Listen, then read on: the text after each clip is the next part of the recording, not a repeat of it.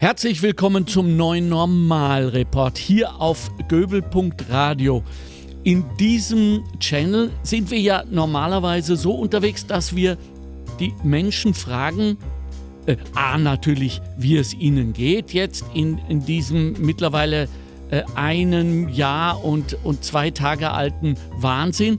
Äh, das lasse ich mittlerweile sein, weil es geht uns allen genauso, wie es, wie es den anderen geht. Das bringt uns nicht weiter. Aber viel wichtiger ist ja, dass wir versuchen immer von unseren Gästen und Gästinnen Antworten zu bekommen auf die Frage, was sie denn glauben, was wir rüber retten können in diese Post-Corona-Zeit, so es denn jemals eine geben wird. Aber irgendetwas müssen wir doch, und ich betone, wir müssen doch etwas aus dieser Krise jetzt auch lernen. Und am Anfang vor einem Jahr war ich irgendwie seltsamerweise ganz stolz, weil wir haben uns alle zugewunken und sind zu den Nachbarn, haben gesagt, ich gehe einkaufen, wollt was haben und so weiter. Wir waren eine, ja, es fühlte sich so an, als seien wir eine solidarische Gemeinschaft. Und diese paar Monate haben viele von uns, einer davon bin ich, so voll mit Zuversicht und Hoffnung geprägt, dass ich umso tiefer gefallen bin, als ich jetzt gesehen habe, anerkennen musste, von dieser äh, anfänglichen Solidarität ist kaum was übrig geblieben. Hat das jetzt etwas mit der Politisierung des Virus zu tun? Hat es etwas damit zu tun, dass wir so flexibel sind, dass wir uns auch an Scheiße gewöhnen, wenn wir von ihr umgeben sind und sie als normal empfinden? Oder hat es damit zu tun, dass wir jetzt wirklich wieder in diese Jeder kämpft für sich allein Phase eingetreten sind? Diese drei und mehr Fragen will ich heute meinem Gast stellen, auf den ich nicht nur besonders mich gefreut habe, sondern ich sage es ihm jetzt auch ins Gesicht, weil ich ihn sehe, auf den ich sehr, sehr stolz bin weil oh, wow. er eben einer ist, der vorausgegangen ist, einer ist, der die Gefahren, mit denen wir leben, allen voran die Klimakatastrophe, natürlich, wie wir alle erkannt hat, aber nicht mit dem Jammern sich zufrieden gegeben hat, sondern wirklich eingestiegen ist. Und für all jene, die schon mal Pioniere waren, äh, die wissen jetzt genau, wovon ich spreche. Damit meine ich auch den Sepp Eisenriegler, der jetzt bei mir ist, vom Rüstzentrum. Ich werde ihn erklären, er wird sich erklären und auch, was das Rüstzentrum ist. Aber zuvor, zu dieser Einsamkeit der Pioniere. Wir wissen das aus der Geschichte der zivilisierten Menschheit, dass jene, die zunächst vorausgehen, meistens dann von einer unglaublichen Einsamkeit umgeben sind, sehr oft das Geröll aus der Straße äh, gerollt haben und geschuftet haben, damit dann welche im, in, im Luxusauto über diese neuen freigeschaufelten Wege fahren können und dann auch noch claimen, sie hätten die Arbeit gehabt. Damit muss man leben. Und wenn Sie jetzt nicht wissen, was ich meine, dann denken Sie mal zurück an die Schule. Wie oft haben wir uns geärgert über gewisse Lehrer, gewisse Strukturen, gewisse Situationen und Vorgänge. Und dann haben wir im Schulhof gesagt, pass auf, so geht's halt. Und jetzt werden wir uns beschweren, wir gehen zum Direktor und jawohl, wir gehen zum Direktor, dort werden wir uns beschweren. Ja, und äh, Alex, geh du vor. Ja, gut, also ich gehe vor, ich bin beim Direktor, der sagt, was ist Göbel? Und ich sage, na, wir wollen uns beschweren über diesen Jennis. Er sagt, wer wir? Und ich schaue zurück und es ist niemand mehr da. Kennen Sie das? So schaut es aus mit dem Pionieren. Dann kommt ein Talent zugute der Entwicklung, das da heißt, aufrecht bleiben, dranbleiben, resilient bleiben. All das hat Sepp Eisenriegler uns für alle Zeiten vorexerziert. Daher bin ich dafür, dass er ein Denkmal in Wien bekommt, kriegt ja schon Hinz und Kunz eins. Außerdem im Zuge dieser Entnazifizierung der Straßennamen ist bestimmt der eine oder andere Platz frei geworden, ja. Und wir unterstützen das natürlich. Äh, und er zeigt uns, und das sollte auch in, den, in das Bildungssystem dieses Landes aufgenommen werden, dass es sich lohnt. Dass es sich lohnt, aufrecht zu bleiben. So, der Ehre genug. Hallo, Servus Sepp Eisenriegler. Servus Alexander. Jetzt habe ich ordentlich auf, auf die Tube gedrückt, aber es musste ja mal gesagt werden, weil ich habe mir im, im, im, äh, in der Vorbereitung für diesen unseren Podcast habe ich mir ziemlich viel angeschaut an Fernsehinterviews und so weiter, Radiogeschichten, die du und Seltsamerweise sind die Leute, die da mit dir gesprochen haben, äh, immer so furchtbar sachlich geblieben, nicht? Hm, sie haben jetzt hier und Waschmaschinen und das ist ja, ja. Und niemand hat sich bekannt zu dir. Das ist das, was mich so gewundert hat, ja. Niemand hat gesagt, ja, da stehe ich dahinter. Als hätten sie alle Angst, ihren kleinen scheiß Reporterjob loszuwerden, wenn sie sagen, übrigens, bevor wir anfangen, ich bin dafür, ich stehe hinter ihnen. Ja, Deswegen habe ich gesagt, ich mache das jetzt für alle. Dankeschön, das ist immer gut, tut auch gut, aber ganz so ist es nicht. Also ich wurde ja schon in der Zeit, äh, also in der Österreich-Ausgabe der Zeit, da gibt es jedes Mal in jeder Ausgabe äh, ein Österreich-Porträt. So auch eines von mir. Dort wurde ich genannt Lobbyist mit Lötkolben. Und okay. ich denke mal, dieses Bekenntnis äh, zu meiner Arbeit, die ja nicht nur darin besteht, dass wir dafür sorgen im Reparatur- und Servicezentrum Russ, dass Elektro- und Elektronikgeräte länger genutzt wird, zum Wohl des Klimas und zur Ressourcenschonung, die mir eine, ein, ein, besonderes Anliegen sind, äh, ist ja nur der eine Teil. Das ist das, was man in der Politik nennt, ich habe eine Hausmacht. Mhm. Mit dieser Hausmacht im Rücken gehe ich an die grünen Verhandlungstische in Brüssel und gestalte die EU-Ordnungspolitik mit. Und jetzt ist Erntezeit. Mhm. Ich habe mir 30 Jahre den Arsch aufgerissen, um das durchzusetzen, was sich, wie du schon angekündigt hast, andere gern ans Revers heften. Mhm. Das sollen sie. Ich bin inzwischen alt genug, um damit zurechtzukommen, dass sich andere äh, meine Erfolge an, ans Revier heften. Wichtig ist, dass die EU-Ordnungspolitik mit dem systemischen Wandel von der linearen zur Kreislaufwirtschaft da gelandet ist, wo wir jetzt stehen. Und es dauert immer verdammt lang. Man braucht einen langen Atem. Äh, ich habe nach der Privatisierung des Russ, das ja ursprünglich ein sogenannter sozialökonomischer Betrieb war, mhm. also jenen gedient hat, die Probleme hatten am Arbeitsmarkt, wieder in Beschäftigung zu kommen. Äh, eigentlich äh, mit einer Form der nicht ganz freiwilligen Privatisierung. Weil was hätte denn sonst gemacht? Es gibt ja nur einen Auftraggeber, das ist das AMS für solche sozialökonomischen Betriebe. Da kann man nicht zur Konkurrenz gehen und sagen, schau, wie toll meine Leistung war, willst du mich nicht beauftragen? Ja. Äh, Jetzt ist nichts anderes überblieben, als mit der Restmannschaft, die noch vorhanden war, äh, einen privatwirtschaftlichen Betrieb daraus zu machen. Ja, und da gab es, ja, die Ökonomen würden sagen, äh, zu dieser Form des Wirtschaftens Liebhaberei. Hm. Das heißt, also wir sind immer am Rande der Insolvenz vorbeigeschrammt und das viele, viele Jahre bis sich endlich 2019, unter anderem auch dadurch, dass die EU-Ordnungspolitik ab 2016 sich gedreht hat, äh, auch auf einmal bessere ökonomische Erfolge. Wir waren immer Leuchttürme in der sozialen Dimension der Nachhaltigkeit und in der ökologischen Dimension der Nachhaltigkeit. Nur wir hatten keine Gegenargumente gegen die Beschwerden von Kunden, die gesagt haben, was 152 Euro kostet die Reparatur meiner Waschmaschine, da kaufe ich mir da um 249 eine neue. Ja. ja. Und da haben wir, sind wir auf ein Problem draufgekommen. Und dieses Problem heißt Marktversagen. Wenn alle äh, Kosten sich in dem Preis einer neuen Waschmaschine widerspiegeln würden, dann gäbe es gar keine andere oder keine billigere als um 600 Euro. Da ist der Raubbau an äh, nicht regenerativen Rohstoffen mit gemeint. Äh, da ist die Ausbeutung von Arbeitskräften in den Schwellenländern mit gemeint.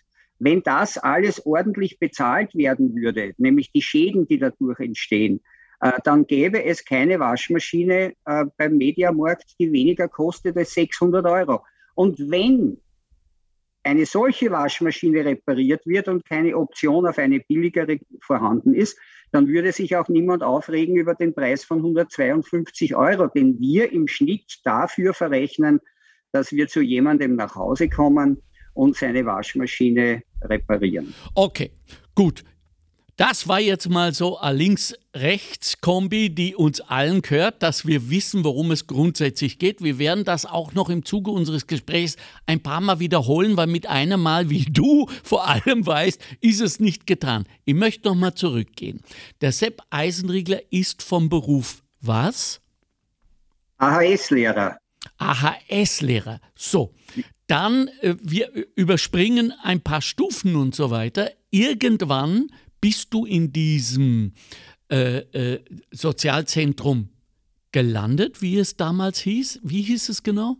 Arbeitssozial Immer gleich Reparatur- und Servicezentrum okay. Genau. Warum bist du dort angekommen damals? Ähm, ich habe in den Jahren äh, 1986 bis 88 die Umweltberatung Wien initiiert. Ach, du meinst das habe, auch noch? Ja, ja, ja. Ich habe noch viele andere Dinge, äh, ja, ich weiß nicht, geschaffen oder war Geburtshelfer. Äh, und als Umweltberater der Stadt Wien habe ich mich dann ein bisschen hinaufgedient. Ich war dann äh, Leiter des Bereichs Ressourcen und Abfall und das Ganze auch auf österreichischer Ebene äh, und äh, hatte dann die Chance, ähm, gemeinsam mit meinem Dienstgeber, das ist die Wiener Volksbildung gewesen, äh, etwas wirklich Innovatives zu machen. Und das war das Reparatur- und Servicezentrum Russ. Innovativ auf der einen Seite, äh, weil es Menschen geholfen hat, äh, die wirklich in Problemlagen waren, als Haftentlassene, als Behinderte, als äh, Langzeitarbeitslose über 45 und so weiter.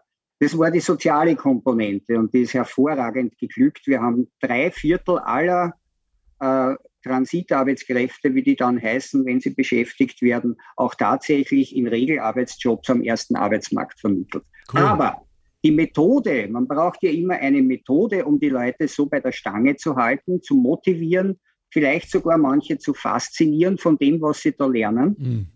Äh, das war die Produktnutzungsdauerverlängerung von Elektrogeräten. Wer hat das erfunden? Ja, das war schon mein Spleen, hm, da haben äh, wieder. dass wir diese Methode wählen. Also bei der Betreuung äh, gibt es eigentlich nicht viel Innovation von solchen Leuten. Das, das ist eine tradierte äh, Vorgangsweise, die kann man natürlich immer verbessern. Mhm. Aber das Wesentliche war, womit sollen sich diese Leute beschäftigen, um, und jetzt sage ich was, was mir nicht leicht fällt, äh, AMS-Jargon, um die Langzeitarbeitslosen wieder an die Arbeitstugenden zu gewöhnen. Tugenden? Ja. Wurde das je definiert? naja, also sagen wir so, man kann es erklären. Ja. Also Arbeitstugenden sind zum Beispiel, wenn jemand in der Lage ist, pünktlich am Arbeitsplatz zu erscheinen und dann acht Stunden am Tag konzentriert an einer Sache dran zu bleiben, und äh, vielleicht auch noch Erfolge bei diesen Tätigkeiten, die sie ausführen sollen, zu haben. Mhm. Also äh, es ist, es ist wichtig, dass sie eine Tagesstruktur kriegen, Leute, die schon zwölf Jahre arbeitslos waren. Äh, das, das, das sei jetzt den Sozialpädagoginnen, die auch bei mir damals gearbeitet haben, nicht, nicht kleingeredet. Das ist zum Teil eine sehr harte Arbeit. Ja. Aber wesentlich war in unserem Betrieb immer, äh, dass es äh, einen strukturellen Widerspruch gegeben hat. Die Sozialpädagoginnen wollten gut und lang betreuen und die Abteilungsleiter von äh, Unterhaltungselektronik, Haushaltsgroßgeräte und wie sie alle geheißen haben, die wollten, dass die Leute bei ihnen bleiben und vernünftige Arbeit leisten. Denn wir mussten ja auch einen Teil der Kosten selbst erwirtschaften. Mhm. Das sind immer so, so zwischen 30 und 40 Prozent. Mhm. Äh, den Rest deckt sich in etwa mit den Personalkosten, zahlt das AMS. Also wir waren schon auch immer wieder wirtschaftlich gefordert, aber nicht so wie nach der nicht ganz zufälligen Privatisierung. Mhm. Okay, so, da, da sei mal angehängt, dass der Sepp Eisenriegler und seine Leute respektive dieses Zentrum bis dato, wenn ich richtig informiert bin, über 400 Menschen auf diesen Weg gebracht, hier geholfen haben. Und kann man auch sagen, dass die dann auch danach in den äh, äh, Arbeitsverlauf, in den Arbeitsalltag integriert wurden? Ja, ja, also wie gesagt, für 300 von 400, das sind 75 Prozent, äh, konnten wir ähm, Arbeitsplätze am ersten Arbeitsmarkt finden. Mhm wo die sich auch bewährt haben. Wow. Also der Beobachtungszeitraum des AMS war vier Jahre, okay. aber über diese vier Jahre waren 300 von 400, die wir betreut haben, danach auch beschäftigt in ganz normalen Regelarbeitsjobs. Haustechniker zum Beispiel bei den Häusern des Kuratoriums Wiener, Wiener Pensionistenwohnhäuser oder in Volkshochschulen äh, oder auch in der Modeschule Hetzendorf oder in der Spengergasse in einer Schule, wo sie äh, ihre technischen äh, Kenntnisse dann auch sehr positiv anwenden konnten zur Zufriedenheit der Direktionen, der Arbeitgeber insgesamt. Also das, das hat hervorragend funktioniert. Darum war es ja so schade, dass nach diesen zehn Jahren dann auf einmal kein Auftrag, der immer nur für ein Jahr vergeben wurde im Übrigen, ja. mehr kam vom AMS Wien, weil die die Strategie geändert haben und sie gedacht haben, äh, wenn wir die Verweildauer, die maximale, halbieren, bringen wir doppelt so viele Leute in solchen Betrieben unter. Haben aber offenbar nicht bedacht, dass man eine Mindestdauer braucht, um die Leute insbesondere gegen Schluss, äh, das war im Jahr 2006, 2007, äh, immer mehr einer Schuldenproblematik ausgesetzt waren, die es dann erfordert haben, um sie in einen Job zu bringen, zuerst einmal einen Privatkonkurs zu organisieren. Für die das Leute? Uns, für die Leute, genau. Mhm. Das ist uns hervorragend gelungen. Mhm. Äh, und man hat es auch gesehen, wie ihnen das hilft. Also wenn wir so ein Verfahren abgeschlossen haben, dass die 100.000 Euro, ich sage jetzt da irgendeine Durchschnittssumme, ja, ja. die 100.000 Euro Schulden nicht mehr auf ihren Schultern lasten. Ja. Du, die sind einen Meter über den Boden hereingeschwebt mit diesem Ergebnis. Und da hat sich dann Arbeiten auch wieder gelohnt. Weil wenn du lohngepfändet bist, dann wirst du auch nicht aufgenommen in einem Unternehmen, weil das einen administrativen Mehraufwand bedeutet. Mhm. Und natürlich auch noch andere schlechte Assoziationen mit sich bringt. Äh, wenn du äh, äh, in so einer Situation bist, äh, hast du ja auch gar keinen, ähm, äh, gar keine Motivation mehr arbeiten zu gehen, weil dir ja so, sowieso äh, ein großer Teil deines Einkommens weggepfändet wird. Ja. Du ja. kannst gleich arbeitslos bleiben, hast oft genauso viel an Einkommen, wie wenn du einen super Job machst, einen, einen, einen Vollzeitjob. Ja. Also, das also das sind alles Probleme, die wir versucht haben und das mit Erfolg zu lösen. Ja.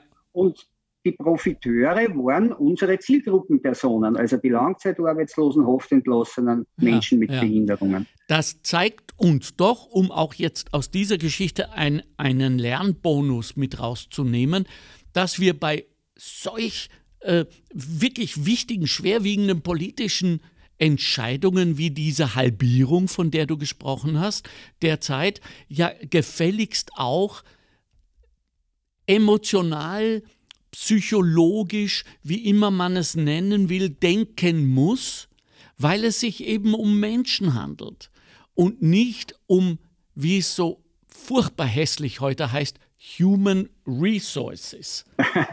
weißt du, was ich meine? Also menschliche Vorkommen heißt das, glaube ich, gell? Das heißt nicht einmal menschliche, menschliche Rohstoffe eigentlich. Ne? Ja, menschliche Rohstoffe. Genau, du hast recht, es sind menschliche Rohstoffe. Unglaublich, ja. So, und, ähm, und jetzt hast du ihr bewiesen, dass das eben so nicht geht.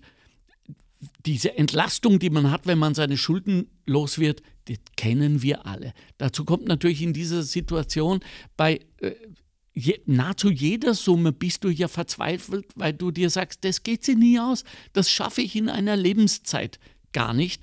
Genau. Ja, so und, und das äh, geht dir an die, an die Motivation, das geht dir an den Lebenswillen, das geht dir an die Fröhlichkeit. Daher ähm, hoffe ich, dass hier gelernt wurde. Ich bin ja immer noch so ein Naiver, der glaubt, dass politisch agierende Menschen auch lernfähig sind. Äh, Bleibt dabei. Jetzt äh, war der Zeitpunkt gekommen, an dem es hieß, ähm, okay, dann sperren wir zu oder, oder sowas, wirklich? Ja, also äh, mein Träger, mhm. eben die Wiener Volksbildung, äh, wollte eigentlich das Russ fallen lassen äh, wie eine heiße Kartoffel, nachdem diese Entscheidung äh, unseres Auftraggebers bekannt gegeben wurde. Mhm. Äh, ich hatte ja inzwischen, weil ich das kommen sah, dass wir auch als zu hochschwellig empfunden werden, wie der AMS-Jargon. Äh, hochschwellig heißt, das ist eine Arbeit, wo man sich länger damit auseinandersetzen muss, muss um sie ausführen zu können, äh, als einen halben Tag. Äh, bei uns hat man mindestens drei, vier Monate einmal lernen müssen, wie man repariert, um es dann auch äh, allein verantwortlich ausführen zu können. Lass mich kurz das, unterbrechen. Dieser halbe Tag, damit ist gemeint, dass jemand weiß, was er tut, um dann um dann selbstständig weiterarbeiten zu können. Ja, und, genau. und dazu wurde ihm also ein, ein quasi vier Stunden zur Verfügung. Ja, also das, das wäre dem AMS damals recht gewesen und wir haben, äh, äh, weil ich das auf uns zukommen sah, vorher schon, bevor es passiert ist, äh, haben wir einen weiteren sozialökonomischen Betrieb gegründet, mhm. das Demontage- und Recyclingzentrum DRZ. Mhm. Das gibt es immer noch als sozialökonomischen Betrieb und äh, ich glaube, das bekannteste Produkt, äh, was Sie äh, herstellen, ist Trash Design aus alten Waschmaschinen, aus Altgeräten generell. Also da kann man dann einen äh, Bistrotisch kaufen. Das sind drei übereinander gestellte Waschmaschinentrommeln, ja. oben eine wunderbare Glasplatte ja. mit Logo der Firma. Schaut geil aus. Schaut geil aus, ja. genau. Weil wir das Material ja hatten. Und ja. ob das jetzt in Schredder geschmissen wird oder ob wir das weiterverarbeiten, äh, das sind zwei verschiedene Dinge. Ne? Mhm. Äh, aber die meisten waren damit beschäftigt, diese Elektroaltgeräte zu zerlegen. Mhm. Und das ist eine niederschwellige Tätigkeit. Also sobald man einen Schraubenzieher halten kann, vielleicht sogar einen Akku-Bohrschrauber, äh, kann man theoretisch äh, eine Waschmaschine so weit zerlegen, äh, dass sie sich als Rohstoffe, als Sekundärrohstoffe besser verkaufen lassen. Die Schadstoffentfrachtung war auch ganz wichtig. Auch das wurde äh, innerhalb kürzester Zeit verstanden, mhm. auf welche Teile ich achten muss. Die gehören in ein anderes Topferl, ja, äh, ja. als zum Beispiel äh, die, die, die Kupferteile ja. oder, oder andere Wertstoffe. Aber Sepp, das ist doch eine mutwillige Einschränkung seiner eigenen Berufsaussichten und Wachstumsmöglichkeiten von Seiten der Behörden. Naja, äh, man muss halt immer äh, sagen, es ist ja nicht unbedingt die Behörde, die das entscheidet. Entscheiden tut ja, die ja, Politik und ja. die Behörde führt es aus. und wann die Mittel für die sogenannte aktive Arbeitsmarktpolitik beschnitten werden, aus welchem Grund auch immer, hm. dann kann es entweder nur mehr gleich viele äh, sozialökonomische Betriebe geben, wenn sie weniger Kosten verursachen. Und das war eindeutig eine derartige Maßnahme, weil man hm. wollte mit demselben Budget äh, mehr Menschen, die es alle nötig haben, davon profitieren lassen. Nur die prinzipielle Idee dahinter war falsch, aber im Nachhinein redet sich's leicht. Ja, äh, ja, ja. Hast du gewarnt damals? Natürlich, ja. Äh, aber das heißt ja nicht, dass man dann auch gehört wird. Überhaupt, wenn man als betroffener Partei ist, dann kann man erzählen, was man will. Die Entscheidung ist gefallen und man kann man es jetzt äh, in Frage stellen. Das wird nichts mehr ändern. Glaubst Aber du, die, ich habe noch eine Idee, Zwischenfrage, glaubst du, dass das, was ihr gemacht habt, das, was du uns gerade erklärt hast, diese Vorkommnisse damals, glaubst du, dass äh, das immer bei der Budgetierung, bei den Verhandlungen eine Sollbruchstelle darstellt?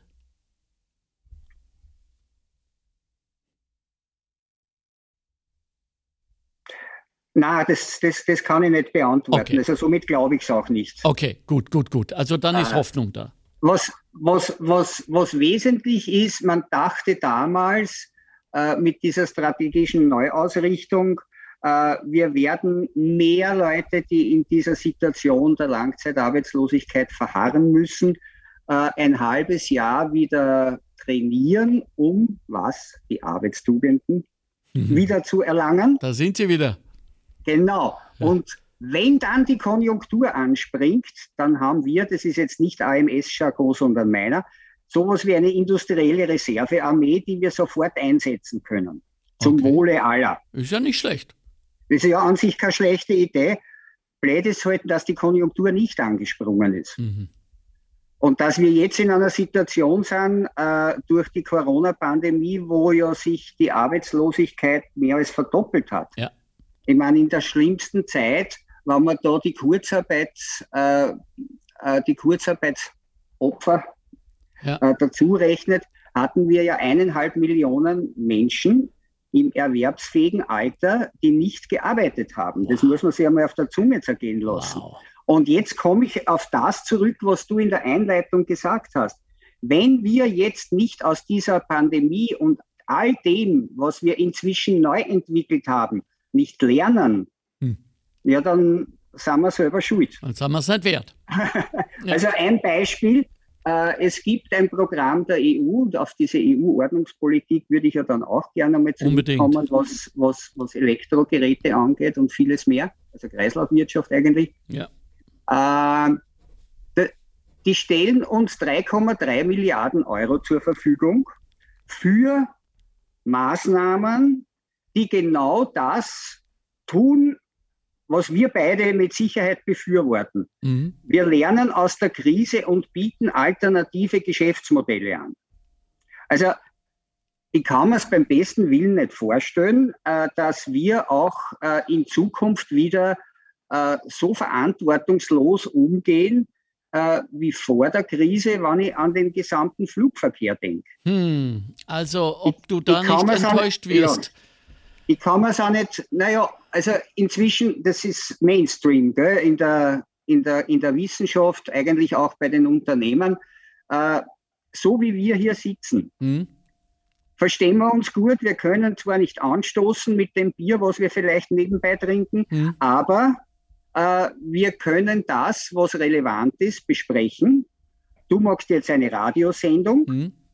Äh, und ob ich zu dir komme oder ob ich hier am Bildschirm sitze, ist vielleicht nicht das Wichtigste der Welt. Ja. Wenn ich aber mir damit Tausende von Flugkilometern und die entsprechenden Emissionen ersparen kann, um an einer Veranstaltung teilzunehmen, äh, dann bringt es schon einiges. Also ich denke zum Beispiel immer an diese Zeit, wo ich auch regelmäßig für einen Tag nach Brüssel fliegen musste, weil wir die EU-Standardisierung vorantreiben mhm. mussten. Die ist jetzt fertig äh, wo dann immer diese äh, jungen Männer in den Businessanzügen mhm. in der Business Class sehr laut waren und gezeigt haben, wie wichtig sie sind. Mhm. Äh, die können das jetzt nicht mehr machen. Aber hältst du das für möglich, dass diese Eitelkeit, die dahinter steckt, äh, als Motivationsfaktor erledigt ist? Ich glaube schon, und allen, die, die das nicht reicht, dass sie jetzt sozusagen am Bildschirm ihre Kompetenz zeigen und ja. beweisen müssen, ja. äh, das sind für mich äh, die, die eigentlich besser zu einem Psychotherapeuten gehen sollen, als ins Flugzeug zu steigen. Oder einen alle Betrieb die, zu leiten. Alle, die Statussymbole brauchen, wie SUVs oder ja. als erster das neueste iPhone zu haben, ja das sind potenzielle Patienten von guten Psychotherapeuten, weil die haben ein Problem und werden es mit diesen Statussymbolen nicht lösen. Die sind aber die in der Wirtschaft. Sie haben ein zu gering ausgeprägtes Selbstwertgefühl. Ja, hm. sie sind aber in der Wirtschaft sehr willkommen. Und die Extremfälle, äh, nämlich Menschen, die unter Borderline-Syndrom leiden, noch viel mehr gibt es ein wahnsinnig interessantes Buch, äh, woher das kommt und wo die ganzen Borderline-Patienten unterkommen. Und äh, in den ersten drei äh, Plätzen ist es die Politik, die Wirtschaft und, muss ich jetzt auch sagen, Die Kunst. ja, aber da richten Sie am wenigsten Unheil an. Ich dachte schon, die Medien wäre das drin. Ah ja, genau, ne? das zählt zur Wirtschaft. Ja, genau. Richtig. Naja, aber warum sind denn diese Menschen so willkommen? Mhm. Äh, weil wir nach wie vor einem Wirtschaftssystem verhaftet sind, das auf Wachstum beruht ja. äh, und die Märkte gesättigt sind. Mhm. Ja. Also wenn ich als äh, CEO eines internationalen Konzerns schon bei meiner Vertragsunterzeichnung mit unterzeichne, dass ich die Umsätze um mindestens 15 Prozent heben werde in den nächsten drei Jahren, dann muss ich mir Dinge einfallen lassen, äh, wie ich das auch umsetze. Mhm. Und in letzter Zeit, Umsätze ist gut, weil es geht um Umsätze, ja. äh, weil in letzter Zeit die einzige Chance war, mehr Elektrogeräte zu verkaufen, indem man ihre Nutzungsdauer verkürzt. Also die, die geplante Obsoles äh, Obsoleszenz, genau. wie es so schön genau. heißt. Mhm. Genau. Das äh, erklär oder ich, ich versuche es mal zu erklären von dem, was ich weiß, und vielleicht kannst du das dann noch verfeinern. Also die äh, geplante Obsoleszenz heißt, dass mutwillig eben geplant in alle möglichen Maschinen eingebaut wird, dass sie früher als ihr in Anführungszeichen natürliches Verfallsdatum verfallen. Das geschieht sogar über Zähler, wenn ich richtig informiert bin, die äh, äh runterklicken und sagen so äh, ab, ab 1000, was immer, äh, Waschgängen oder sowas, äh, ist die Maschine hin und dafür sorgen wir, das bauen wir ein. Also das sind Zeitbomben in Wirklichkeit, wenn man so will, die dann äh, das Gerät kaputt machen. Und jetzt habe ich durch dich gelernt, äh, in, in der Recherche, was ich noch nicht so begriffen hatte, ähm, die psychologische Obsoleszenz, die jetzt gar nicht mehr braucht, dass eine Maschine kaputt gehen muss, sondern dass uns eingeredet wird, du brauchst jetzt eine neue und das funktioniert hervorragend bei unseren Handys. Was ist hier los, Sepp Eisenriegel? Ja, das ist relativ einfach erklärt. Äh, Wenn es um Zweiteres geht, also die psychologische Obsoleszenz, äh, wir sind täglich, und zwar jeder von uns, 5000 Werbebotschaften ausgesetzt. Rack. Wir kriegen die gar nicht alle mit, das würde ja unser Hirn sprengen. Mhm. Aber sie wirken. Und wenn wir äh, zugrunde legen, und das sind harte Zahlen, äh, dass pro Jahr 5 Milliarden Euro von den Unternehmen ausgegeben werden für Werbung, dann wird natürlich klar und schlüssig, Werbung wirkt. Äh, ich muss da vielleicht ein Beispiel bringen äh, einerseits der George Clooney und seine Kaffeekapseln sind ein gutes Beispiel. Ja. Das ist ein Produkt, das sollte eigentlich verboten sein, ja. äh, weil es die Konsumtrotteln wirklich nicht schnallen, dass sie für ein Kilo Kaffee 100 Euro zahlen. Ja. Und mittlerweile auch für die Kaffeemaschinen, die früher billiger waren, so als Nudging ja. äh, Anstupser, ja. äh, sie zu kaufen. Die sind jetzt genau gleich teuer wie die Kaffeevollautomaten die reiben und äh, ja. einen Kaffee frisch aufbrühen. Äh, aber das ist äh, eigentlich jetzt äh, sozusagen der Schluss der Kette, von, von, dem ich, von der ich berichten möchte. Der Start der Kette wurde angestoßen äh, von einem gewissen Edward Bernays. Der war der Neffe von Sigmund Freud hm. und hat dessen tiefenpsychologische Erkenntnisse gegen gute und harte Dollars in den USA eingesetzt, um zum Beispiel American Tobacco zur Verdoppelung des Verkaufs von Lucky Strike zu verhelfen. War das ein Verhaltensökonom? Äh, also ich weiß nicht, wie er sich selber gesehen hat. Er gilt heute als Vater der PR. Oh, ah, okay. Der hat seine Frau, die eine Suffragette war, also eine Frauenrechtlerin, ja mit ihren Freundinnen dafür gewonnen, dass sie während äh, einer Easter Parade in New York sich zum selben Zeitpunkt alle eine Zigarette anzünden in der Öffentlichkeit. Das war ja damals absolut tabu. Und schon gar für Frauen. Und ja, genau, ne, eben für, für so, Frauen. Ne? Ja. Und, und, und das quasi im Schatten äh, der Freiheitsstatue, hm. um die Zigarette dann so hoch zu halten, dass er sie verkaufen konnte als die Fackel der Freiheit. Wow. Jede äh, Frau, die äh, sich eigentlich etwas freier fühlen wollte und es auf anderem Weg nicht geschafft hat, hat zu rauchen begonnen in der Öffentlichkeit. Wow. Und das hat die Umsätze von American Tobacco innerhalb weniger Jahre, zumindest was die Marke Lucky Strike betrifft, verdoppelt. Also mit solchen Methoden, wo vorgegaukelt wird, wir tun was für die Frauenrechte, was mir aber nicht schlüssig erklärt werden kann, was denn das war. Hätte sein also, sollen, ne? Meine, Rauchende an Lungen, Frauen. An Lungenkrebs, ja. der macht ja nicht frei oder, ja. oder so. Ne? Ja, ja. Ähm, aber jedenfalls hat es zum damaligen Zeitpunkt wunderbar gewirkt. Mhm. Äh, und auf dieser äh, Art und Weise, also ich würde eine gewisse Verlogenheit hier auch sehen, mhm. äh, funktioniert Werbung. Werbung geht nicht ins Hirn.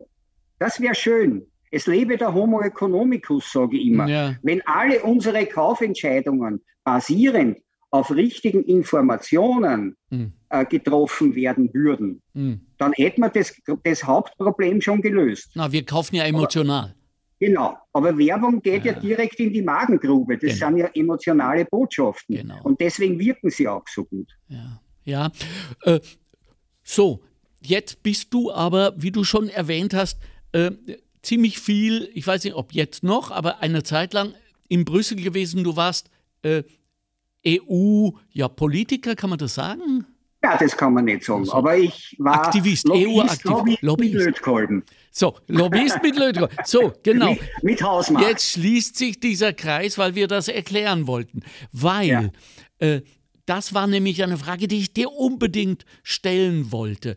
Mir ist seit vielen, vielen Jahren klar, dass diese, ich habe mal eine ähm, Zahl von 1000 Lobbyisten, die in Brüssel rumlungern, für die unterschiedlichsten Klammer auf kapitalistischen Klammer zu Interessen, für die sie auch offenbar sehr gut entlohnt werden. Dazu noch äh, enorme Budgets haben für Einladungen und äh, sauteure Flaschen Wein und so weiter, da sah ich irgendwie eine Hilflosigkeit von Menschen wie du zum Beispiel, auch ich zähle mich dazu, denen diese Klimafrage zum Beispiel sehr am Herzen liegt. Da können wir nicht gegen an. Was hat sich da geändert? Also Erstens einmal äh, hat sich geändert, dass man sich jetzt die Reisekosten ersparen kann, ja. weil, das alles, weil das alles über, über, über Zoom-Meetings oder, oder ähnliche Webplattformen geht. Äh, das, ich ich habe schon darunter gelitten, muss ich sagen, äh, wie ich das festgestellt habe. Ich habe sozusagen die, die, die Normierung oder die Standardisierung äh, als von vornherein ungerecht empfunden, weil wie ich dort äh, das erste Mal bei CEN und CENELEC, das sind die zwei großen Normungsorganisationen äh, in ja. Brüssel, aufgetaucht bin äh, und dann äh, mit etwa 70 anderen, die gekommen sind von Ministerien, von NGOs und halt ich, ja. 210 Industrielobbyisten gegenüber gesessen bist. Das, man merkt das schon an der Zahl. Und das Unfaire ist, äh, dass die Industrielobbyisten das von ihren Unternehmern bezahlt bekommen. Mhm. Das gilt als Arbeitszeit. Mhm. Bei mir war das natürlich nicht der Fall, wer hätte mich zahlen sollen. Mhm. Ich habe dann Gott sei Dank äh, äh, Verständnis äh, erfahren äh, beim, jetzt heißt es Klimaschutzministerium, äh, und die haben wir wenigstens die Reisekosten zahlt und die Hotelkosten. Äh, also sonst wäre das Ganze ja gar nicht machbar gewesen. Aber es war mir so ein dringendes Anliegen, unsere von uns selbst entwickelte einzigartige österreichische Norm mhm. auf der europäischen Ebene möglichst unbeschadet durchzubringen, mhm. dass ich ja, bei jedem dieser Treffen äh, dabei war. Äh, solange es nötig war. Also eineinhalb Jahre war ich alle zwei Monate in Brüssel, um an solchen Treffen teilzunehmen und darauf zu achten, äh, dass unser Ansatz, der österreichische Ansatz, nicht verwässert, nicht zu stark verwässert. In deiner Freizeit während genau. du nach wie vor das Reparatur- und Servicezentrum geleitet hast. Richtig. Eine richtig. Äh, echte Doppelbelastung. Ja, ja, kann man durchaus sagen. Muss man ja auch aber mal auf den Tisch legen. Aber es hat Freude gemacht, weil, weil ich erfolgreich war. Wenn ich nicht erfolgreich gewesen wäre, hätte ich das Experiment abbrechen müssen, weil es einfach zu aufwendig war.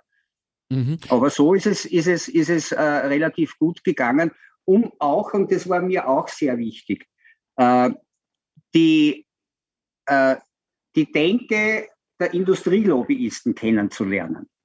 Das sind nicht alles Unmenschen. Ja? ja. Also ich habe zum Beispiel, der ist auch äh, Delegationsleiter von Deutschland gewesen, eine große Nummer bei BSH, also Bosch Siemens Hausgeräte, mhm. der mir mal in einem Vier-Augen-Gespräch äh, gesagt hat, ja, was Sepp, äh, wir wissen eh schon lang, dass das so nicht weitergeht. Aber angesprochen auf diese Ressourcenvernichtung, die stattfindet, indem immer mehr Rohstoffe dafür verbraucht werden, dass immer kurzlebigere und weniger genutzte Elektrogeräte in den Markt gedrückt werden. Ja. Aber, sagt er weiter, äh, alleine hätten wir das nie begonnen, dass wir, und jetzt komme ich zur geplanten Obsoleszenz, bessere Materialien verwendet hätten, unsere Geräte wieder reparaturfreundlicher designt hätten äh, und vielleicht auch noch reuse-tauglich gemacht hätten. Das hat mit Reparatur schon zu tun, aber mhm. ist wieder was anderes, weil da bringt man ein Produkt, das jemand nicht haben will, äh, so weit, dass es bereit ist für einen weiteren Nutzungszyklus. Mhm. Äh, und wenn das einmal äh, ein Industrielobbyist sagt, dann versteht man ja auch, äh, dass die gar nicht so böse sind, wie gemeint. Ja. Aber vorher vielleicht im Vorurteil zugeschrieben sondern dass die sich auch in einer Zwangsjacke befinden. Die müssen ja tatsächlich Geschäfte machen, äh, und zwar gute Geschäfte machen, sonst sind den Aktionären die Dividenden zu gering und die springen ab aus BSH ja, klar. und gehen zu Schweinebäuchen, Tulpenzwiebeln oder ja. ich weiß nicht, zu Tesla. Ja. ja. Äh, das heißt, um, um bestehen zu bleiben am Markt, brauchen Sie natürlich äh, ein, einen gewissen Erfolg, der sich dann in Dividenden ausdrückt, ja. weil sonst müssen Sie zusperren. Und dass die nicht so risikofreudig sind, um jetzt gleich einmal als eine gute Marke gleich die beste werden zu wollen, obwohl alle anderen kaufen bei Marken wie Indesit, äh, Indesit sorry, ja. äh, also Wegwerfgeräte. Ja und nicht begreifen, dass sie eigentlich, wenn sie eine Billigwaschmaschine kaufen, die teuerste Variante für saubere Wäsche wählen, die sie wählen können. Weil wir haben auch den Beweis erbracht äh, im Rahmen unserer Waschmaschinentests, äh, dass man im Billigsegment bis etwa 550 Euro äh, für 100 Euro Verkaufspreis ein Jahr funktionierende Waschmaschine bekommt. Das ist so von der Forschungs- und Entwicklungsabteilung natürlich angeschafft, von der Marketingabteilung entwickelt. Ein solches Gerät darf pro 100 Euro Endverkaufspreis nur ein Jahr lang halten. Das heißt, wenn du heute eine Waschmaschine kaufst um 300 Euro, äh, hast du eine 90-prozentige Chance, dass die noch, noch, noch drei Jahren kaputt ist und sich die Reparatur nicht mehr lohnt. Mm. Ja? Mm. Wenn ich also jetzt äh, den Nutzungszeitraum äh, damit in Verbindung bringe und sage, ich will jetzt 20 Jahre saubere Wäsche, was habe ich für Möglichkeiten? Mhm. Dann kann ich mir kaufen eine Miele um 900 Euro. Ja. Die hält das nach wie vor aus, obwohl Miele auch schon schlechter geworden sind, mhm. aber das wird sich wieder ändern. Äh, oder ich kaufe mir äh, diese 300 Euro Wegwerfwaschmaschinen, dann brauche ich aber sieben Stück davon. Wenn ich sieben mal 300 Euro rechne, bin ich bei mehr als dem Doppelten von dem, was mir ein Gerät kostet, ja. was ich 20 Jahre nutzen kann. Ja. Und da ist noch nicht einmal der, die Vervierfachung des ökologischen Fußabdrucks fürs Wäschewaschen mitbedacht. Ja. Das ist jetzt eine reine Rechnung, die der Homo economicus vor, vornehmen könnte. Aber die, die sie treffen mehrheitlich, ich bezeichne sie wie mein Buch Konsumtrottel, okay. die schnallen das ja gar nicht. Ja, also äh, ich will noch mal in die, in die etwas höhere Ebene gehen. Das, was du uns jetzt erklärt hast, warum das nicht stattgefunden hat, sage ich mal hoffnungsvoll, ist ja äh, diese, dieses äh, Shareholder Value System, dass äh, börsennotierte Unternehmen immer darauf achten müssen, dass sie Dividende erwirtschaften und so weiter. Hältst du es für möglich, dass wenn die Konsumenten sich in aller Konsequenz für die Sinnhaftigkeit, für die Vernunft und für ihre Werte entscheiden, dass das stärker ist als globale Shareholder Value Power? Ja. Ja. Ja. So. Also was wir, und da muss ich vielleicht doch noch ganz kurz ausholen, die Kreislaufwirtschaft hat sich durchgesetzt. Es ist, äh, ich bin stolz darauf, dass das gelungen ist, weil ich habe, wie gesagt, mir jahrzehntelang den Arsch dafür aufgerissen. Ja. Äh, jetzt verkauft es die Europäische Kommission als ihren Erfolg, soll sein. Wie gesagt. Ja?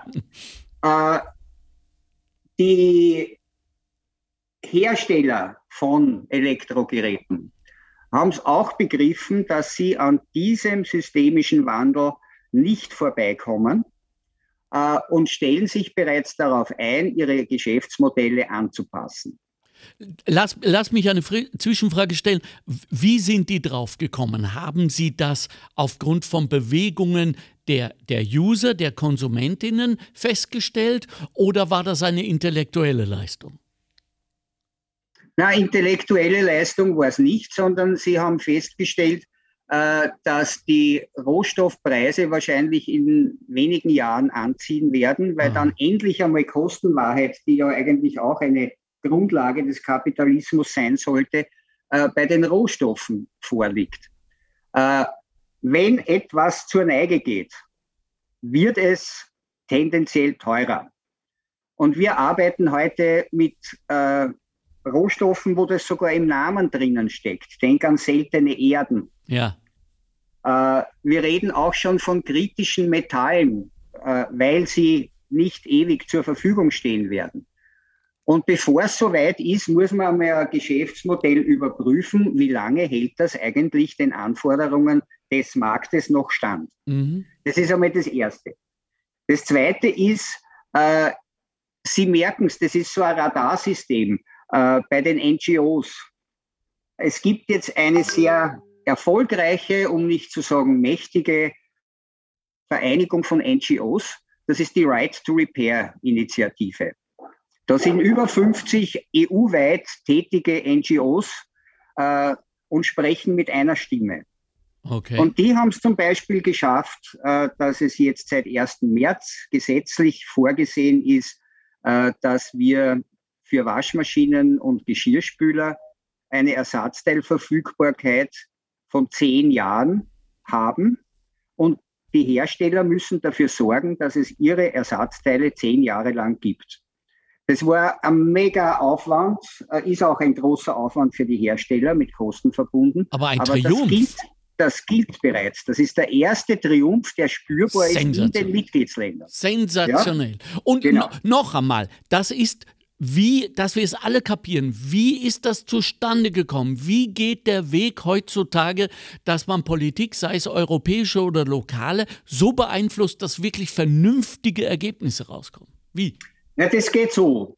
Äh, man muss sich äh, als NGO-Vertreter oder als, als, als Kleinunternehmer äh, einmal die Situation anschauen, wie das früher war. Da gab es Vorschläge, dazu ist ja die Kommission auch da, äh, Gesetzesvorschläge, äh, die dann alleine von den Industrielobbyisten mindestens halbiert wurden von ihrer Wirksamkeit.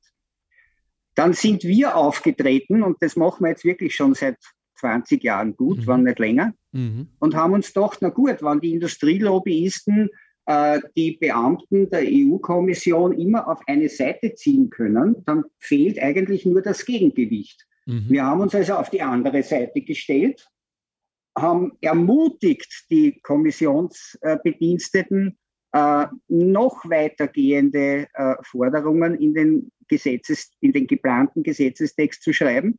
und haben in die andere Richtung gezogen. Und das war natürlich für die Kommissionsbediensteten super, weil jetzt haben sie da stehen bleiben können, wo sie waren, wurden nicht auf die eine oder auf die andere Seite gezogen. Und das, was sie vorgeschlagen haben, ist zunehmend öfter tatsächlich dann ein Gesetzesvorschlag geworden, der dann auch vom Rat, vom Parlament sowieso abgesegnet wurde. Und auf einmal haben wir das bekommen, was wir wollten. Und genau so funktioniert äh, es ist nicht die Politik, aber es ist die Vorbereitungsphase für die EU-Ordnungspolitik. Also jetzt müssen wir doch auch einmal feststellen, äh, für, für alle, die uns jetzt zuhören, bei all diesem EU-Bashing und Politik-Bashing, was immer passiert, da waren doch ein paar wirklich coole, kluge, vernünftige Menschen, die zugehört haben, die es kapiert haben und dann aber nicht sich haben wieder äh, bei einer Flasche Rotwein korrumpieren lassen oder so, sondern sind drangeblieben, aus welchen Gründen auch immer. Wahrscheinlich aus, aus Gründen der Menschlichkeit, kann das sein? Ist es so simpel? Naja, ich denke schon, dass das einen sehr äh, menschlichen Bezug hat, weil mhm. äh, auch die Kommissionsbediensteten haben Kinder und möglicherweise ja. Enkel und wollen diesen Planeten lebenswert erhalten. Und ruhig schlafen.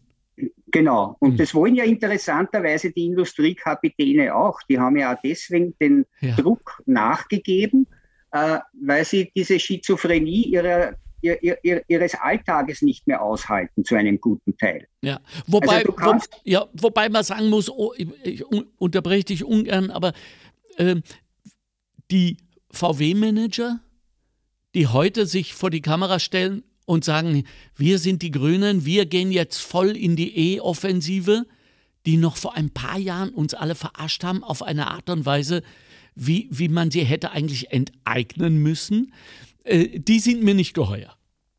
Ja, ich meine, es gibt immer äh, schwarze Schafe.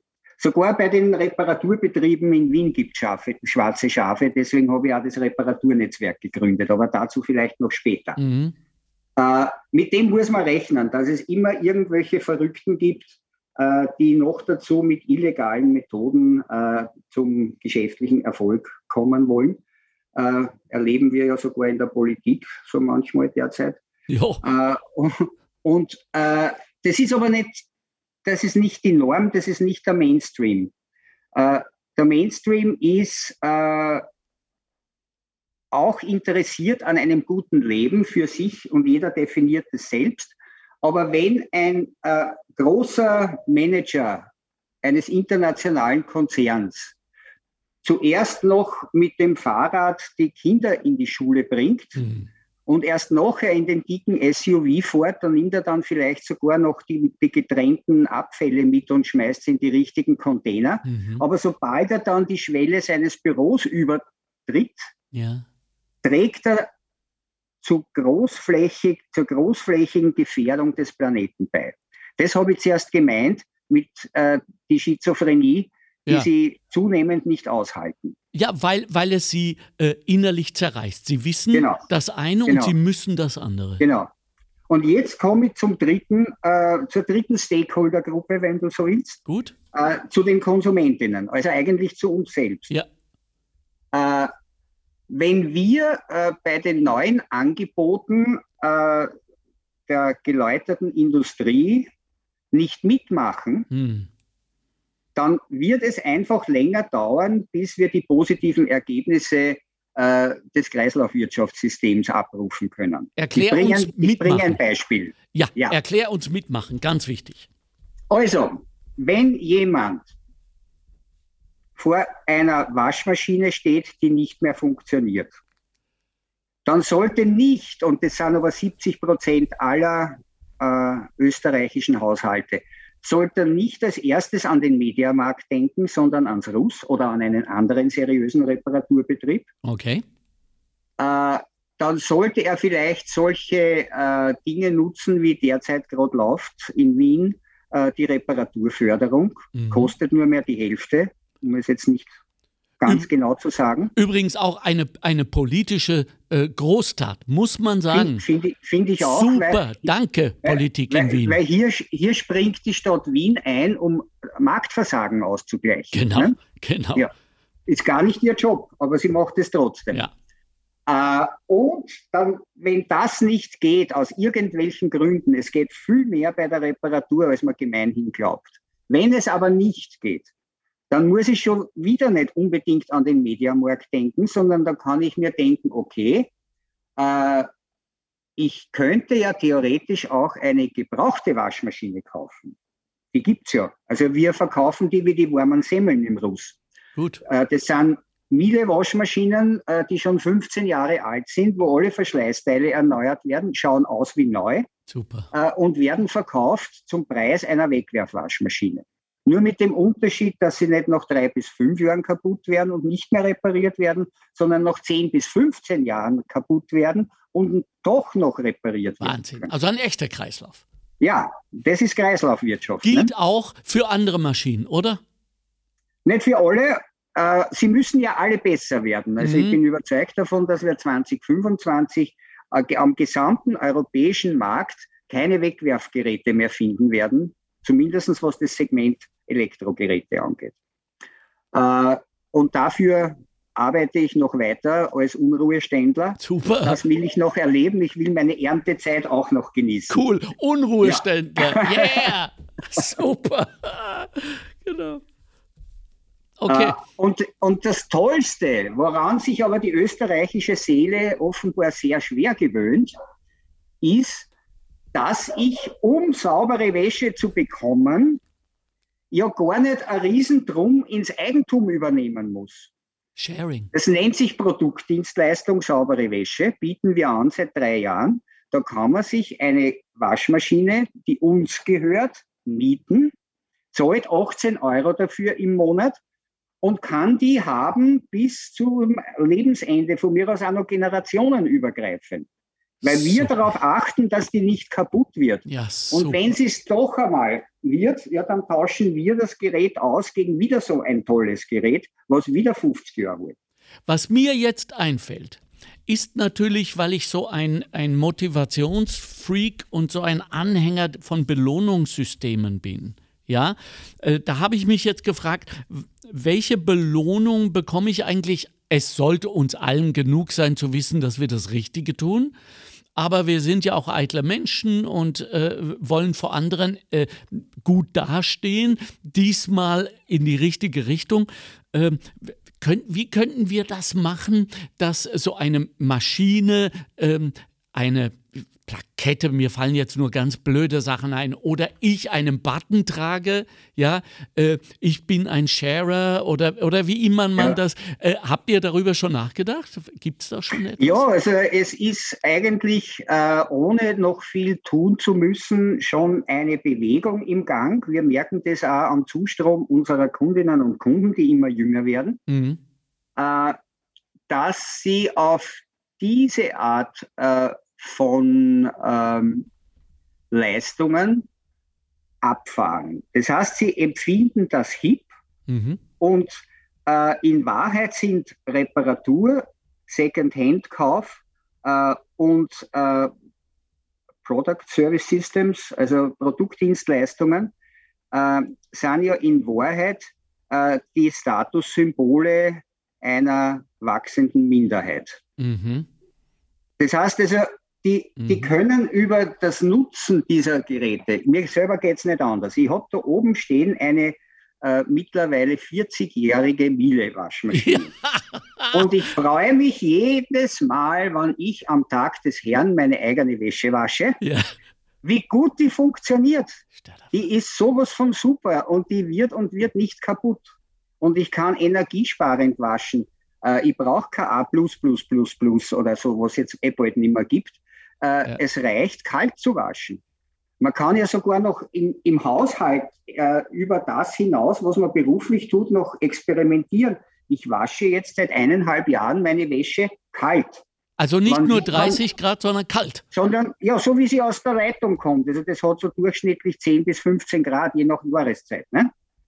Äh, das Waschergebnis ist super. Ich meine, ich liege auch nicht unterm Auto und jo. bekleckere mich mit Motoröl. Äh, natürlich, das ist für Leute, ja. und das ist eh die Mehrheit, äh, die halt irgendeinen Bürojob machen oder jetzt im Homeoffice tätig sind, äh, die sich nicht gerade äh, das Sugo über das ja. Hemd ja. drüber lernen oder so. Also was also ich lerne, normal verschmutzte Wäsche. Was ich jetzt lerne, ist, dass ähm, vernünftiges Konsumieren einen steigenden Hip-Faktor bekommt. Genau.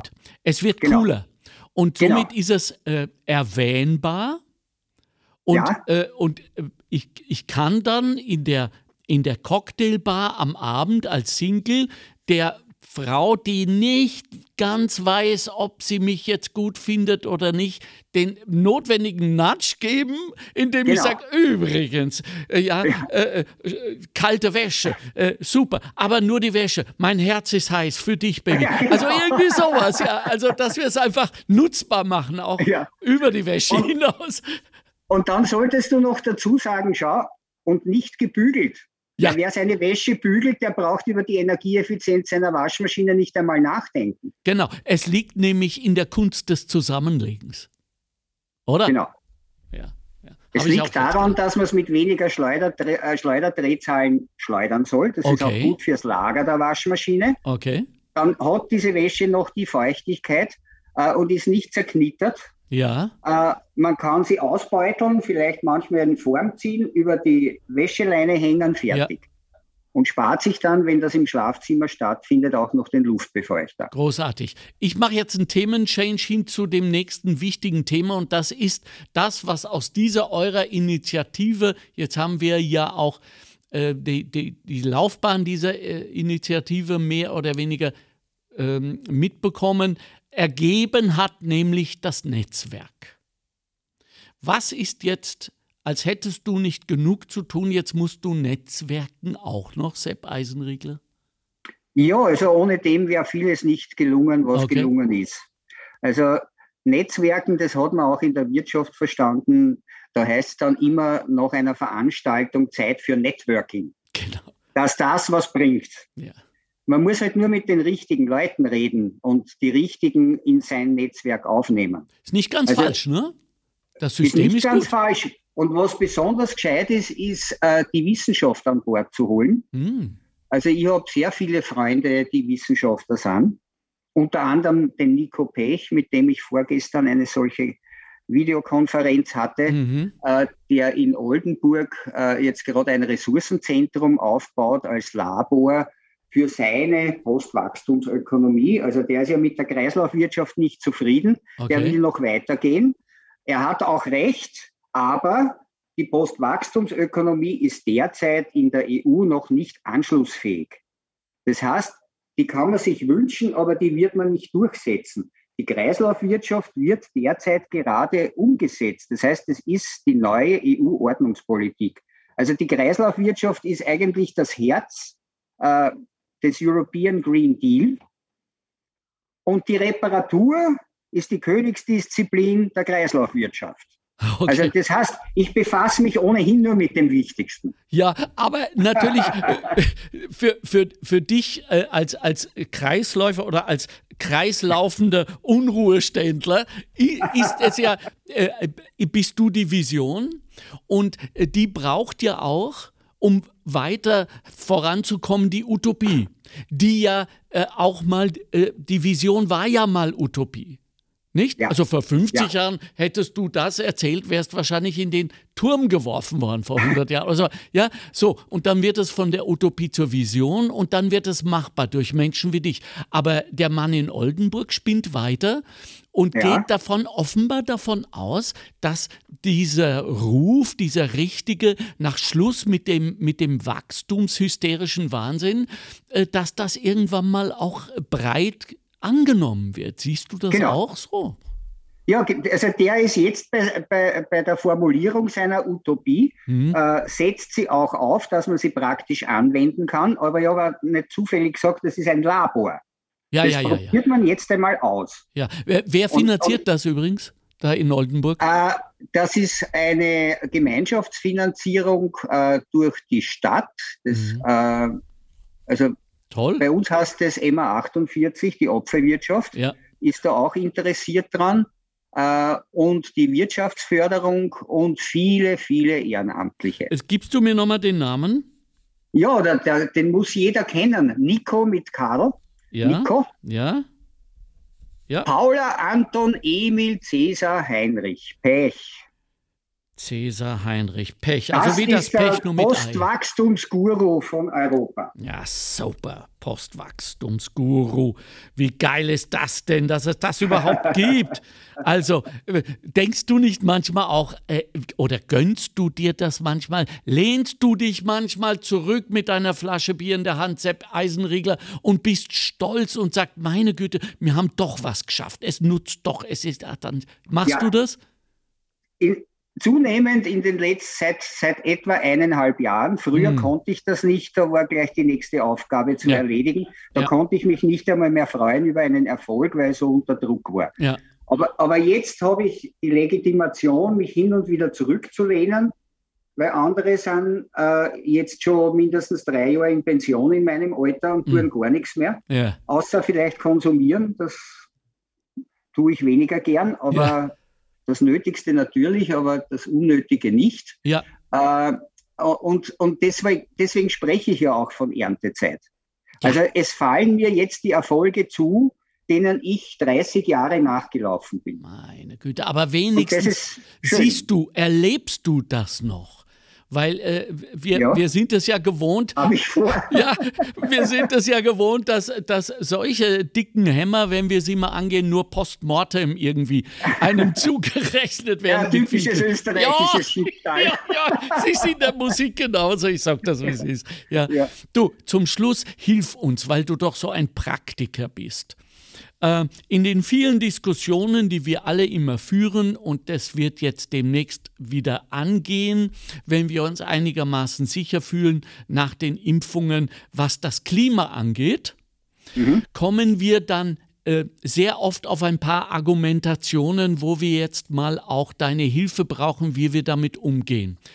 Die erste und eine sehr oft gebrauchte ist, es sollen erstmal die Großen was machen, die Industrie mit ihren Schornsteinen sollen. Warum sollen wir Kleinen immer anfangen mit der Veränderung? Äh, es braucht äh, zivilgesellschaftliches Engagement, um Veränderungen anzustoßen. Aber zivilgesellschaftliches Engagement ist noch nicht genug. Also ich würde jetzt nicht jedem empfehlen, nur mehr in seiner Freizeit aktivistisch unterwegs zu sein. Äh, man soll ja ein bisschen, habe ich ja gelernt, das Leben genießen. Ja. Äh, was es braucht, ist zusätzlich zu zivilgesellschaftlichem Engagement äh, ordnungspolitische Maßnahmen, die genau diese Zivil dieses zivilgesellschaftliche Engagement auch unterstützen, indem es einfach, wie in Frankreich, verboten ist, äh, Produkte, wo geplante Obsoleszenz feststellbar ist, auf den Markt zu bringen oder wo ein Reparaturindex auf freiwilliger Basis leider nur bis jetzt, das ist also noch nicht wirklich Ordnungspolitik, äh, anzeigt, wie reparaturfreundlich ein, ein Gerät designt ist. Äh, wir sind mit der EU-Ordnungspolitik äh, eigentlich jetzt sehr zufrieden, aber man muss vieles dazu tun, dass es sie gibt. Mhm. Und dann in Zusammenarbeit mit den NGOs als Wächter, äh, um da äh, nichts äh, verwässern zu lassen in der Gesetzgebung, äh, mit dem zivilgesellschaftlichen Engagement nur so geht's. Also wenn wir den Klimawandel schaffen wollen, im positiven Sinn, Mhm. also zurückentwickeln quasi dieser Erderhitzung, Ja.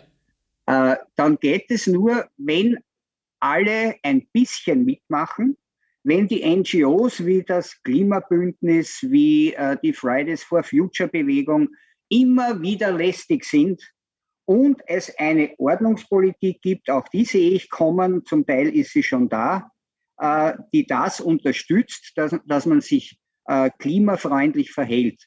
Es kann nicht sein, dass ich äh, um 45 Euro nach Barcelona fliege, würde ich das mit dem Schlafwagen, den es gar nicht gibt, äh, erledigen wollen, würde es das drei, drei bis vierfache kosten. Das kann nicht funktionieren.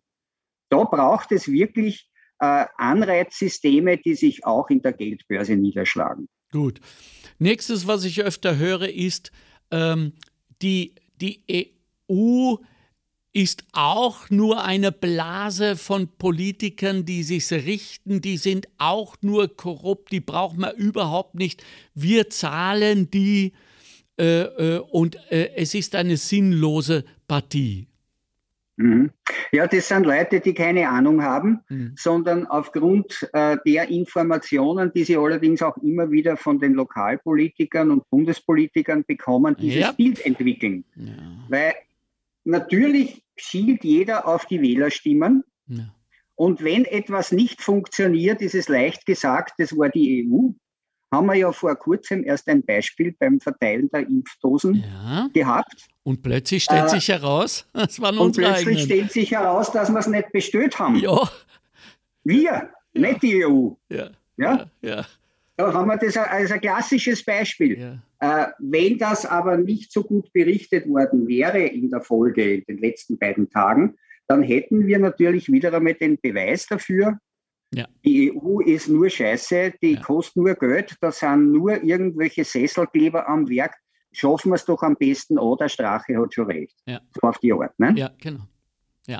Und, äh, und, dem ist nicht so. Dezidiert nicht natürlich so. Natürlich nicht so. Okay. Also ich hätte auf der nationalen Ebene nicht einen derart durchschlagenden Erfolg in Richtung richtige Ordnungspolitik landen können im Vergleich zu dem, was mir auf der EU-Ebene gelungen ist. Das ist ein offenes System, da kann im Prinzip jeder, der sich auskennt, überall dabei sein. Äh, und wenn er gut ist und eben auch gut vernetzt ist, ja, du, dann kannst du Ordnungspolitik gestalten. Das ist ein Traum. Also ich lasse über die EU nicht viel kommen, äh, außer vielleicht äh, bei der Asylpolitik. Aber da sind auch wieder die Nationalstaaten schuld, dass das nicht funktioniert. Richtig. Ähm, die Lernfähigkeit erscheint mir der äh, maßgebliche Unterschied zu sein. Also wählen wir doch bitte in Zukunft jene, nicht jene, die unseren äh, perfektionistischen Vorstellungen entsprechen mit Wahlversprechen, weil es sowieso nicht geht und weil nichts äh, auf dieser Welt perfekt ist und wir schon gar nicht, sondern wählen wir jene, die a zu ihren Fehlern stehen B. Diese Fehler als Lernpotenzial erkennen und C. auch umsetzen in nachvollziehbare Maßnahmen. So wie jetzt eigentlich. Bist du d'accord? Da kann ich voll zustimmen. Hm. Äh, wo gearbeitet wird, passieren auch Fehler. Also wir, wir können niemanden finden, der fehlerlos ist. Und wenn das schon so ist, dann brauchen wir Leute, die wir wählen, die wenigstens aus ihren Fehlern lernen. Ja, so, äh, jetzt machen wir nochmal Hard-Selling, was sich wirklich gehört. Das RUS, also das Reparatur- und Servicezentrum, ist wo physisch? Das ist in der Lützowgasse unterhalb des Hanusch Krankenhauses in Wien-Penzing. Es gibt eine Homepage. Die lautet www.rusz.at. Genau. Äh, wie, und das ist auch meine letzte, aber wie ich meine auch die wichtigste Frage. All jene, die uns jetzt zugehört haben und dich jetzt abgrundtief lieben müssen, weil das geht gar nicht anders, ja, äh, wie können wir dich, euch unterstützen? Ja, indem ihr das tut, was jetzt am wichtigsten ist. Ihr müsst euren gesamten Freundes- und Bekanntenkreis davon überzeugen, dass die neuen nachhaltigen Konsummodelle die Zukunft sind. Und wenn wir uns nicht alle darauf einstellen, hin und wieder auch reparieren zu lassen, ein Gebrauchtgerät zu kaufen oder überhaupt zu mieten statt zu kaufen, wir äh, die Kurve von der Pandemie zum Klimaschutz nicht kratzen können.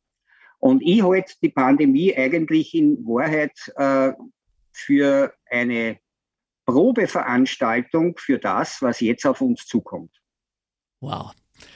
Ein wunderbarer Satz für diesen Podcast. Ich danke dir sehr. Er kam von Sepp Eisenriegler vom RUS, dem Reparatur- und Servicezentrum in Wien. Er bezeichnet sich selbst als Lobbyist mit Lötkolben. Ich will das ein wenig verändern und sage, er ist ein Lobbyist mit Leidenschaft. Und das unterscheidet ihn von den Lobbyisten, die es aus Geld tun. Riesenunterschied mit Riesenfolgen. Er ist ein Unruheständler, wie wir erfahren haben. Gott sei Dank gibt uns mehr Unruheständler. Und er hat ein Buch geschrieben. Das heißt Konsumtrottel, richtig? Im Verlag was ist das für Verlag? Edition A. Edition A ist wahrscheinlich äh, via Thalia Buchhandlung und natürlich ja. in jeder physischen ja, ja. Buchhandlung äh, bestellbar. Und ich sage mal, glaube ich, auch in deinem Geiste nicht bei Amazon. Solange würde auch, Sie. Würde ich auch vorschlagen. Solange Sie keine Steuern zahlen. Genau. Wenn Sie damit anfangen, sind genau. Sie wieder Nummer eins.